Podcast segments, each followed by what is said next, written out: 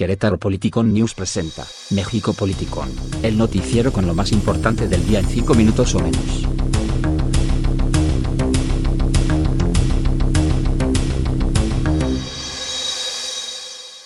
Bienvenidos a México Politicón, el programa que en 5 minutos, no, para que los engañemos, en 10 minutos o menos les va a informar lo más importante de México y el mundo y una que otra nota de Querétaro esperando, claro. Mi nombre es Jorge Pineda y el día de hoy les presentamos las noticias. Iniciamos. Designan a Felipe Fuentes como presidente interino del Tribunal Electoral del Poder Judicial de la Federación. Después de una larga sesión privada, quien concluyó esta madrugada, los magistrados del Tribunal Electoral del Poder Judicial de la Federación encontraron una salida alternativa a la crisis interna que enfrentan para poder hacer frente a las responsabilidades relacionadas con la resolución de los medios de impugnación de los comicios federales. Designaron por lo que resta del mes de agosto al magistrado Felipe Fuentes Barrera. El ahora nuevo ministro presidente ya ocupó la presidencia de ese órgano cuando por presiones políticas se obligó a renunciar a Janine Otálora hace poco más de un año. Como parte del acuerdo entre los siete magistrados, se determinó que el 1 de septiembre se emitirá la convocatoria para designar una nueva titularidad en la presidencia de este organismo judicial, con información de la jornada. Llega a México delegación de Estados Unidos para sostener reunión de alto nivel. Esta tarde arribó al Aeropuerto Internacional de la Ciudad de México la delegación estadounidense que mantendrá un encuentro con el presidente Andrés Manuel López Obrador y el canciller Marcelo Ebrard en torno a temas bilaterales. A bordo de una nave del gobierno de Estados Unidos llegaron Jake Sullivan, asesor de seguridad nacional del presidente Joe Biden, y Alejandro Mayorkas, secretario de seguridad nacional de ese país, además de otros integrantes de la comitiva. Entre otros puntos, México y Estados Unidos dialogarán sobre la reapertura de la frontera y el diálogo económico de alto nivel de cara a la recuperación post-pandémica. Con información de Excelsior. AMLO reprueba amenazas a Susana Oresti, activó mecanismo para protegerla. El presidente Andrés Manuel López Obrador manifestó su solidaridad con la periodista Susana Oresti, que fue amenazada de muerte por el cartel Jalisco Nueva Generación. Además dijo que la conductora ya cuenta con un mecanismo de seguridad implementado por la Subsecretaría de Gobernación.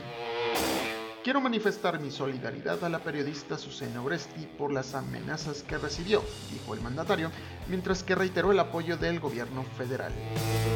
El mandatario agregó que desde que se enteró de la amenaza dio instrucciones al subsecretario de la CEGO, Alejandro Encinas, para que la atienda y active el mecanismo de protección a periodistas. Reprobó este tipo de amenazas de la delincuencia organizada y dijo que no admite que se actúe de esta forma. Recordemos que el día de ayer la conductora de Milenio Noticias fue amenazada por miembros del cartel Jalisco Nueva Generación debido a la cobertura que se realiza sobre el conflicto entre este cartel y los miembros de los autodefensas en el estado de Michoacán. El presidente López Obrador dijo que se protegerá a Susana Oresti y a todos los mexicanos, además de reiterar que no puede permitirse que sean dañados, que sean intimidados o amenazados por nadie. Con información del Heraldo de México.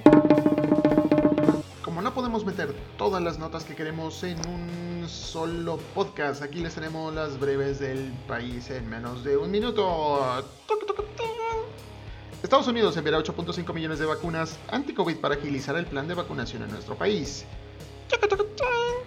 Dirigente local del Partido Verde Ecologista de México fue secuestrado por un grupo armado en Sinaloa. ser en pleno partido de fútbol en León, Guanajuato deja tres muertos y un herido.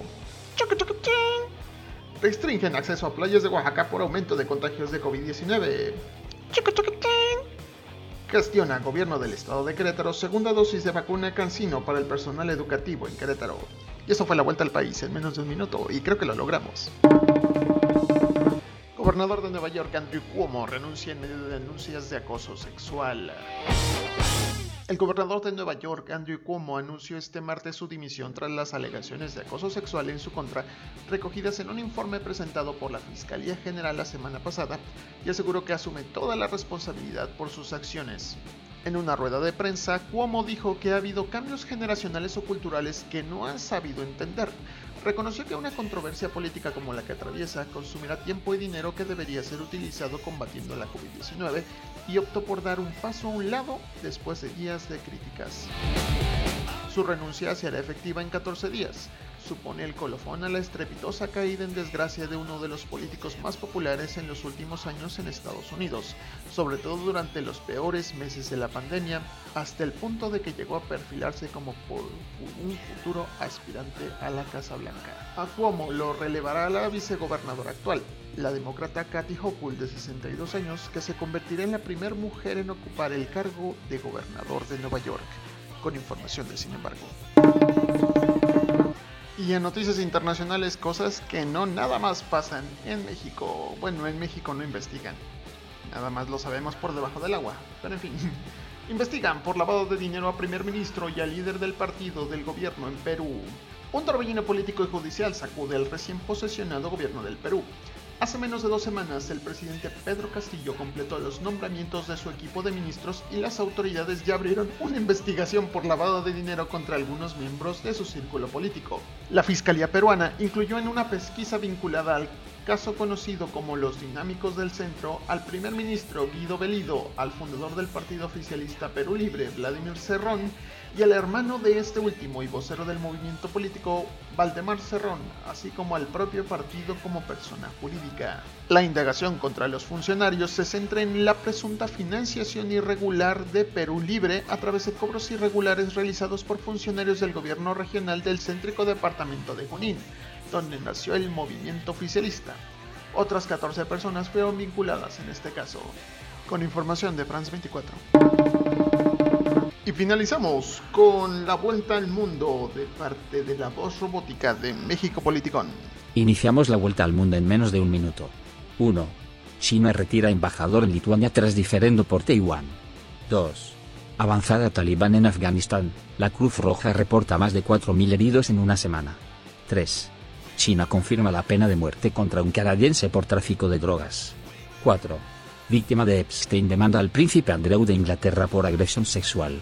5.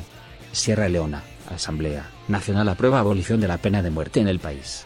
Para mayor información copeteada, visita nuestras páginas de Facebook México Politicón y Querétaro Politicón así como nuestra página desactualizada querétaropoliticón.com. Y esto fue todo en México Politicón. Síganos a través de nuestras redes sociales y nuestras páginas de Facebook México Político Noticias y Querétaro Politicón. Asimismo, escúchanos en Spotify, en Anchor, en Apple Podcast y vamos a subir también esto a YouTube como video. Y pues nada, escúchenos y denos like compártanlo y hagan lo posible para que no dependamos de la mafia del poder. Mi nombre es Jorge Pineda y esto fue todo. Hasta la próxima.